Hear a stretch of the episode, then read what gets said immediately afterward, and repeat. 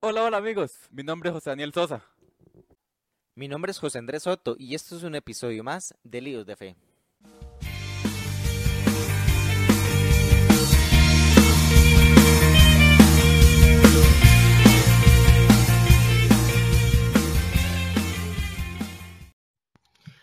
Pues así es, bienvenidos a un episodio más de Líos de Fe. Esperamos en Dios que se encuentren de lo más bien compartiendo con su familia, estando en la casa y por supuesto que lavándose las manos y tomando las previsiones necesarias.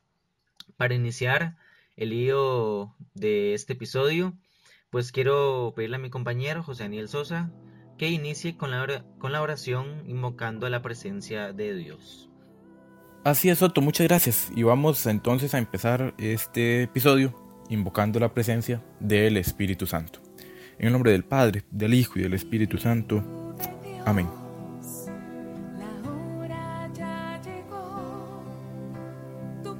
Ven Espíritu Divino, manda tu luz desde el cielo, Padre amoroso del pobre, don en tus dones espléndido, luz que penetra las almas, fuente del mayor consuelo. Ven dulce huésped del alma, descanso de nuestro esfuerzo. Tregua en el duro trabajo, brisa en las horas de fuego, gozo que enjuga las lágrimas y reconforta en los duelos. Entra hasta el fondo del alma, divina luz y enriquecenos. Mira el vacío del hombre si tú le faltas por dentro. Mira el poder del pecado cuando no envías tu aliento. Rega la tierra en sequía, sana el corazón enfermo. Lava las manchas, infunde calor de vida en el hielo. Doma al espíritu indómito, guía al que tuerce el sendero. Reparte tus siete dones según la fe de tus siervos. Por tu bondad y tu gracia, dale al esfuerzo su mérito. Salva al que busca salvarse y danos tu gozo eterno. Amén. Muchas gracias, hermano. La palabra de Dios que hoy vamos a meditar es el relato de la Anunciación y lo vamos a tomar del Evangelio según San Lucas. Y dice así: Al sexto mes fue enviado por Dios el ángel Gabriel a una ciudad de Galilea llamada Nazaret a una virgen desposada con un hombre llamado José, de la casa de David. El nombre de la virgen era María. Y entrando le dijo, Alégrate, llena de gracia, el Señor está contigo. Ella se asustó por estas palabras y discurría qué significaría aquel saludo. El ángel le dijo, No temas, María, porque has hallado gracia delante de Dios Vas a concebir en el seno y vas a dar a luz a un hijo, a quien pondrás por nombre Jesús. Él será grande y será llamado Hijo del Altísimo, y el Señor Dios le hará el trono de David, su padre. Reinará sobre la casa de Jacob por los siglos, y su reino no tendrá fin. María respondió al ángel, ¿Cómo será esto? Puesto que no conozco varón alguno. El ángel le respondió, el Espíritu Santo vendrá sobre ti, y el poder del Altísimo te cubrirá con su sombra. Por eso el que ha de nacer será santo, y será llamado Hijo de Dios. Mira, también Isabel, tu pariente, ha concebido un hijo en su vejez, y este es ya el sexto mes de aquella que llamaban estéril. Porque ninguna cosa es imposible para Dios. Dijo María, He aquí la esclava del Señor hágase en mí según tu palabra. Y dejándola, y el ángel dejándola, se fue. Palabra del Señor. Gloria a ti, Señor Jesús. Pues bueno, Soto, este, muchas gracias. Y este, bueno, para empezar este, este espacio de reflexión en base a este evangelio que de hecho ya habíamos tratado en otro de nuestros podcasts anteriores, que fue en el de la JMJ, puesto que un versículo de este evangelio fue el lema de esa jornada, entonces ahí lo pueden buscar. Y hoy vamos a trabajar el mismo evangelio, pero con un, con un poquito más, más de sentido en base propiamente al evangelio. Aquello fue como vivencias de la jornada y lo que dejó la jornada. Ya esto es un poquito más en base al evangelio, a ese hágase y también al tema propio de la anunciación del ángel Gabriel a María en la misión que se le encomendaba. Empiezo con, un, con una frase o con, sí, sí, con una frase textual de una homilía de Juan Pablo II, hoy San Juan Pablo II, en la Santa Misa en la Basílica de la Anunciación un 25 de marzo del año 2000, ¿verdad?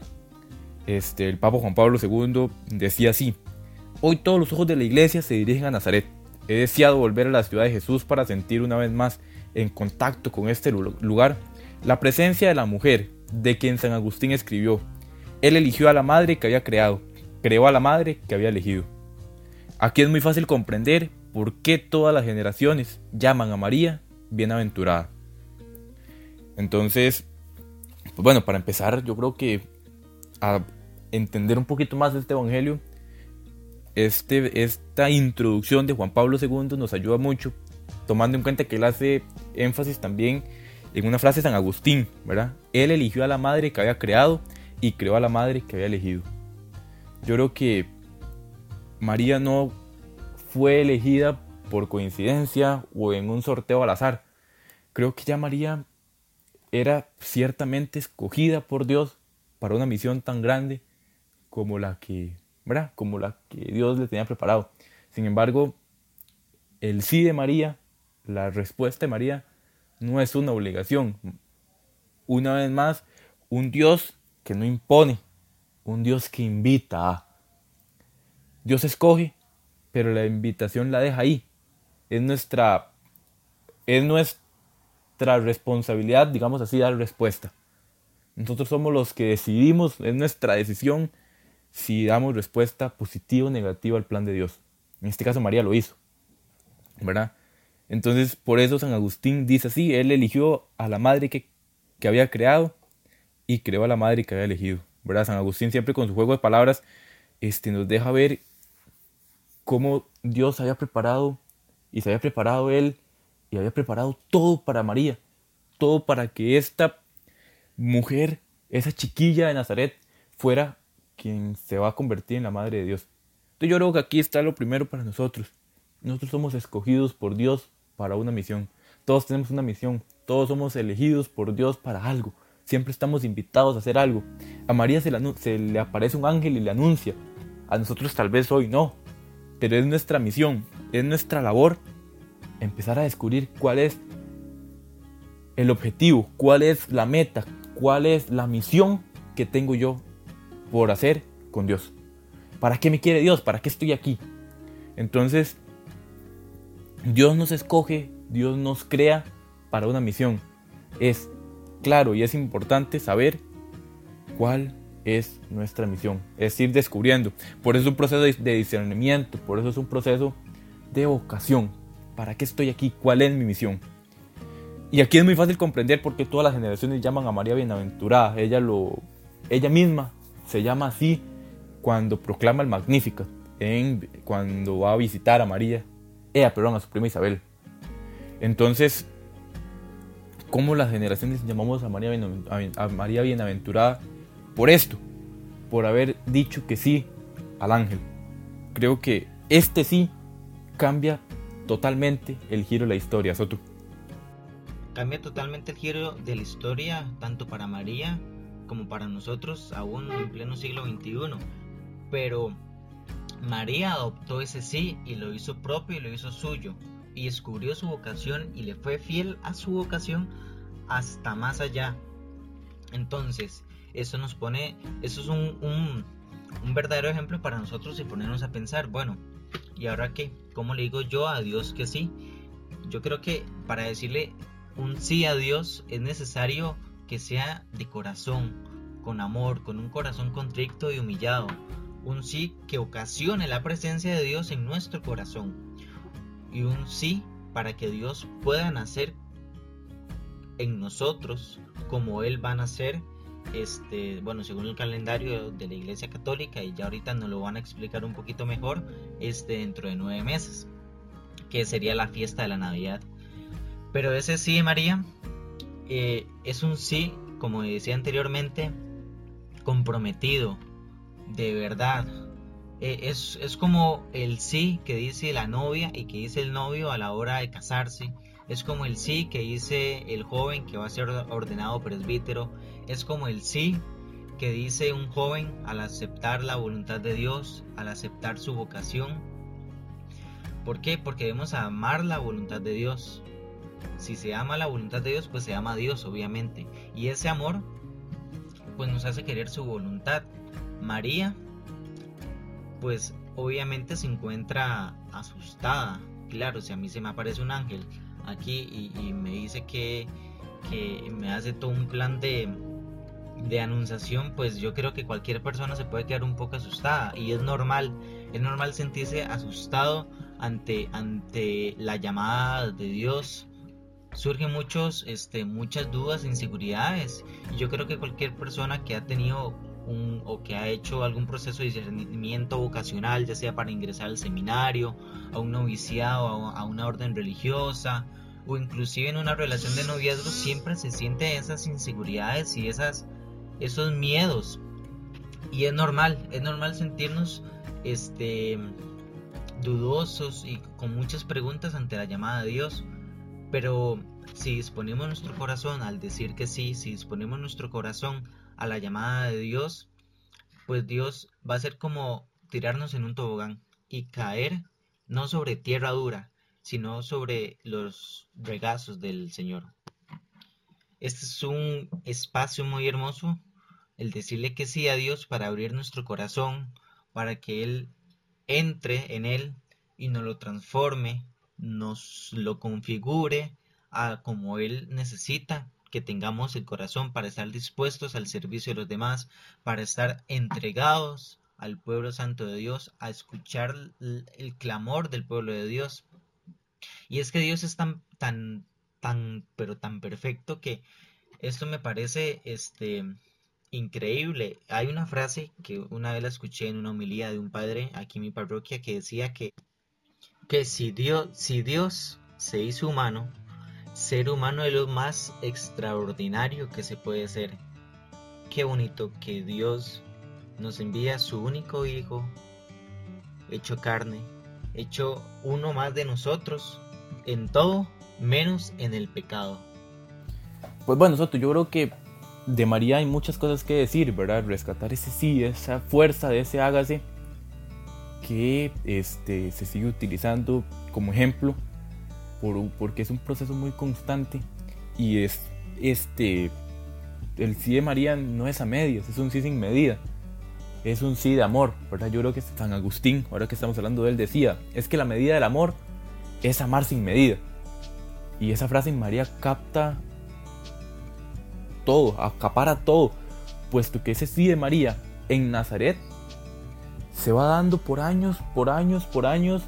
Es el mismo sí cuando el niño se pierde en el templo. Es el mismo sí de las bodas de Caná. Es el mismo sí de cuando Simeón le dice todo lo que le dice en la presentación.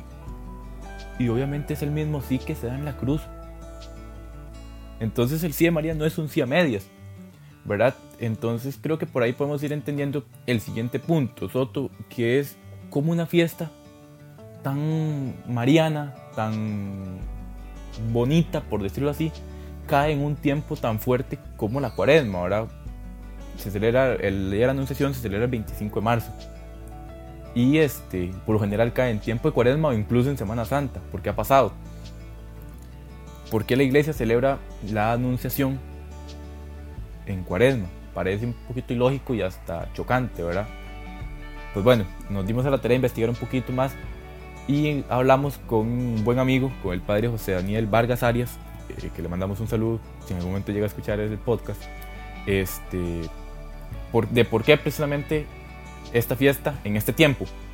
Y nos dio una respuesta que vale la pena escuchar. Entonces, Otto, vamos a, a escuchar al Padre José Daniel. Ciertamente nos puede parecer extraño celebrar el misterio de la Anunciación en plena cuaresma.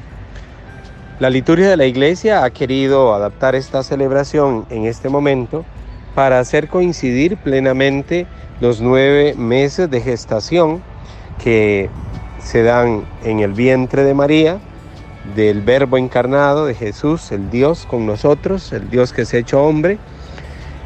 Pues de hoy, en nueve meses exactamente, estaremos celebrando la Navidad, o sea, el nacimiento de Jesús.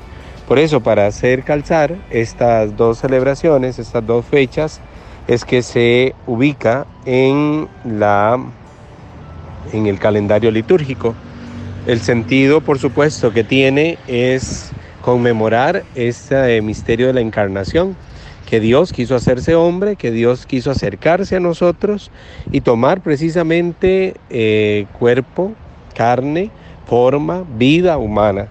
Es el detalle más hermoso del Dios para mostrarnos cercanía, para mostrarnos que se hizo como uno de nosotros, dirá la palabra, no hizo alarde de su categoría de Dios, sino que más bien se abajó, tomó la condición de uno de nosotros. Y esto creo que en el momento en que vivimos es hermoso porque nos hace pensar en el, no en el Dios distante, alejado, indiferente, insensible, sino en el Dios que al hacerse hombre entiende al hombre, vive cercano al hombre, escucha los gritos, el clamor del hombre, por lo tanto eh, su gracia y su amor las ha hecho cercanas a nosotros. Es la gran fiesta de la Anunciación y recordando las palabras del ángel a María, pues contemplamos el detalle más hermoso de Dios de acercarse a nuestras vidas. Ahí estábamos escuchando al padre José Daniel, que le reiteramos el agradecimiento por ayudarnos en este podcast. Yo creo que este cabe muy bien una fiesta así en este tiempo de cuaresma. Se puede pensar que es como un oasis en medio del tiempo desierto por el que vamos pasando. Es como un alto que nos dice, hey, ella pudo, aún estando en la cruz, ella pudo mantener ese hágase, ese sí. Vos también podés. Creo que ese es el sentido que le podemos dar a este tiempo de la Anunciación o a esta fiesta de la Anunciación. Recordar que por más desierto que haya en nuestra vida, que por más momentos áridos, que por más tiempo duro y fuerte que estemos pasando, nuestro hágase, nuestro sí, debe mantenerse fuerte como María y recordar, así como María, que el plan es de Dios y que si Él nos tiene ahí, Él sabe por qué nos tiene ahí, Él sabe por qué es que pasan las cosas y mantener la confianza. María dijo sí porque confió en Dios. Entonces, nosotros debemos también, así como María, dar una respuesta, pero que esa respuesta sea confiada en aquel que nos hace la invitación. Entonces yo creo que por ahí podemos ir manejando y dando una explicación de un poquito más certera de por qué una fiesta así en un tiempo fuerte. Bueno, ya para finalizar este libro de fe, vamos a hablar de San Ramón Nonato, el patrono de las embarazadas y los no nacidos. San Ramón nació en una familia noble en Portel, cerca de Barcelona, España. En el año 1200 recibió el nombre, o el sobrenombre más bien, de non natus, no nacido, porque su madre murió en el parto antes de que el niño pudiese ver la luz. Con el permiso de su padre, el santo ingresó en la orden de los mercedarios, en la cual se dedicó a rescatar esclavos a lo largo y ancho de África. Pero en ese espacio fue apresado por el gobernador de, del pueblo o de la zona donde se encontraba el cual eh, estaba tan enfurecido que estaba convirtiendo y rescatando esclavos que le ordenó a que lo azotaran en todas las esquinas de la ciudad y que le perforasen los labios con hierro incandescente para poderle colocar un candado. En esa angustiosa situación pasó San Ramón ocho meses, hasta que San Pedro Nolasco pudo finalmente enviar a algunos miembros de su orden a rescatarle. El santo por supuesto hubiese querido quedarse para asistir a los esclavos en África, sin embargo obedeció a la orden de su superior y pidió a Dios que aceptase sus lágrimas, ya que no le había considerado digno de derramar su sangre por las almas eh, de sus prójimos. Volvió a España en el año 1239 y fue nombrado cardenal por, el, por Gregorio IX y permaneció tan indiferente a ese honor que no había buscado no cambió ni sus vestidos, ni su pobre celda del convento de Barcelona, ni su manera de vivir. El Papa lo llamó más tarde a Roma y el santo obedeció, pero emprendió el viaje con la mayor humildad posible. Solo que llegó hasta Cárdenas, a unos 10 kilómetros de Barcelona, donde le sorprendió una violenta fiebre que lo llevó a fallecer. Él tenía aproximadamente 36 años cuando murió el 31 de agosto de 1240 Muchas embarazadas encomiendan su intercesión para que durante todo el proceso de embarazo y parto pues salga de la mejor manera posible. Pues bueno, entonces pedir la intercesión de San Ramón Nonato por todas las mujeres embarazadas y por los niños no nacidos. Así que San Ramón Nonato ruega por nosotros. Soto, muchas gracias. Muchas gracias a todos los que nos han escuchado en este episodio y en los demás capítulos. Invitarlos a que nos escuchen, si no si este es el primero que escuchan, pues que escuchen los demás. Tenemos otros por ahí. Y bueno, agradecerles su presencia, su escucha y su oración. Y nos vemos en otro episodio más de Líos de Fe.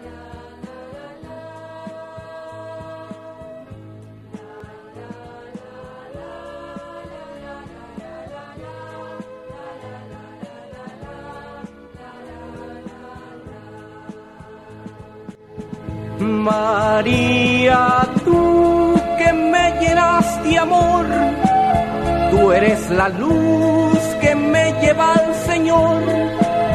Con mi canción te traigo